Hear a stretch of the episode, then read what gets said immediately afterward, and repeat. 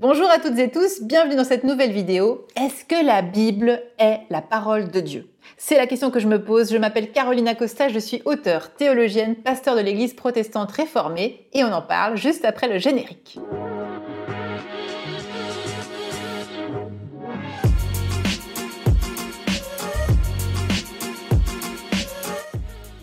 La Bible est la parole de Dieu? Pour rentrer dans cette question, on va d'abord s'interroger sur le mot Bible, parce que on peut avoir parfois cette impression que la Bible est extrêmement homogène, ce qui en réalité est faux quand on commence à creuser. Il suffit de l'ouvrir, et d'ailleurs je vais le faire avec toi ici.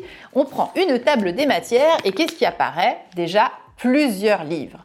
Dans une Bible, alors tu verras version protestante ou version catholique, euh, comme on dit, mais la version protestante qui s'aligne sur la Bible euh, aussi hébraïque des, des Juifs, eh bien il y a 66 livres en tout. Ces 66 livres se partagent en deux parties. Donc il y a une première partie, je te l'ai déjà euh, suggéré maintenant, c'est ce qu'on appelle aussi la même chose que la Bible hébraïque, puisque cette partie qu'on appelle chez les chrétiens l'Ancien Testament ou le Premier Testament est écrite en hébreu, et puis il y a une deuxième partie qui est écrite en grec. Aujourd'hui, je me concentre sur cette question et donc on, rentre donc dans ces 66 livres et les livres de la Bible ont été écrits par des hommes et donc dans différents temps, sur une très longue période. Les chercheurs disent aujourd'hui que la période d'écriture de la Bible se situe entre le 8e siècle avant Jésus-Christ et le 2e siècle avant Jésus-Christ. Donc, en d'autres termes, ça veut dire sur 600 ans. T'imagines bien que sur 600 ans, l'évolution de la société au 8e siècle ou au 2e siècle était très différente. Il n'y a qu'à réfléchir à aujourd'hui, en quelques années, en quelques dizaines d'années d'écart, le, monde des années 60 n'est pas le même qu'aujourd'hui en 2020, 2021. On ne vivait pas la même manière en 1960 qu'on vivait au 19e siècle. Donc imagine sur 600 ans les écarts sociaux, culturels, religieux politique qu'il pouvait y avoir déjà sur 600 ans d'écriture. C'est donc des textes qui ont évolué, qui ont été écrits à différentes périodes et aussi par différents auteurs. Donc, ça veut dire que la Bible est une parole qu'il faut quand même dire humaine. On est obligé, euh, quand on lit la Bible, de situer euh, les écrits dans la Bible dans leur contexte.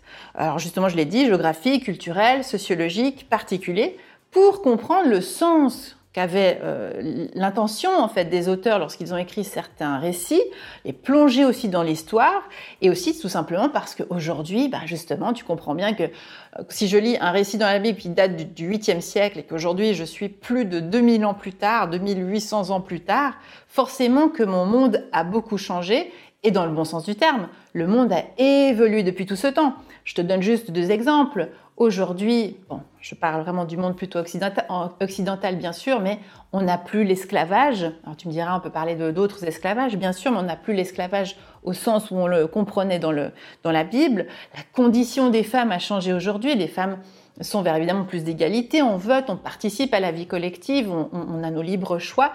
Donc ça veut dire que le monde a extrêmement changé. Cet outil pour faire ce travail s'appelle l'exégèse historico-critique. C'est un mot très savant, mais c'est donc un outil pour essayer de contextualiser cette parole. Donc là, on est plutôt dans la zone d'une parole humaine.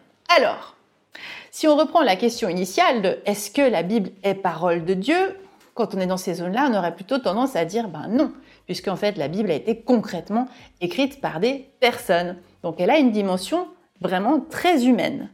Mais justement, le constat qu'on peut faire, c'est que cette parole, elle est transmise de génération en génération depuis toutes ces années, depuis toutes ces milliers d'années, presque 3000 ans, je te le disais tout à l'heure.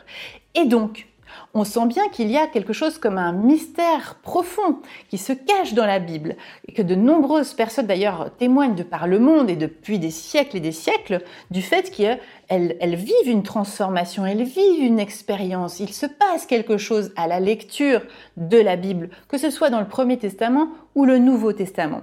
Et puis je pense aussi non seulement à la transformation de ces personnes, à tous ces témoignages de, personnes extrêmement euh, charismatiques ou des mystiques qui ont parlé de la manière dont la, Bible, cette parole, a transformé leur vie. Puis encore tout récemment, on peut penser à quelqu'un comme Sœur Emmanuel, on peut penser à Mère Teresa ou Martin Luther King aux États-Unis qui a fait avancer les droits civiques, une Bible à la main. C'est donc que derrière cette Bible, il y a quelque chose de potentiellement énorme, de, potentiellement transformateur et qui traverse les siècles dans une transmission. Alors, est-ce que c'est vraiment Dieu qui parle dans la Bible? C'est maintenant la question qu'on doit se poser parce qu'il y a quelque chose de mystérieux et de profondément euh, plus grand que visiblement les auteurs humains. Et puis, si tu as envie de continuer, de poursuivre aussi euh, ces échanges et d'approfondir, d'avoir envie d'aller un peu plus loin, eh bien, je t'invite vraiment à rejoindre aussi le cercle privé, qui sont ces lettres hebdomadaires que j'envoie avec justement une manière d'interpréter, de rentrer dans ces écritures, dans cette parole de Dieu, agissante dans nos vies. Et puis, euh, le Telegram, le groupe Telegram, qui euh, au quotidien, je poste des petits podcasts pour ta vie spirituelle et nourrir ton cheminement et ta foi. Chères auditrices, chers auditeurs, chères sœurs et frères, si vous voulez retrouver tous mes épisodes et ceux à venir, pensez à vous abonner sur votre plateforme d'écoute, par exemple Spotify, Apple Podcast ou Deezer. Merci à toute l'équipe bénie des Ataprod qui a fabriqué cet épisode. Si tu as aimé, eh bien n'hésite pas à me mettre 5 étoiles. Et pour plus d'informations, on se retrouve sur carolina-costa.com. Soyez bénis les amis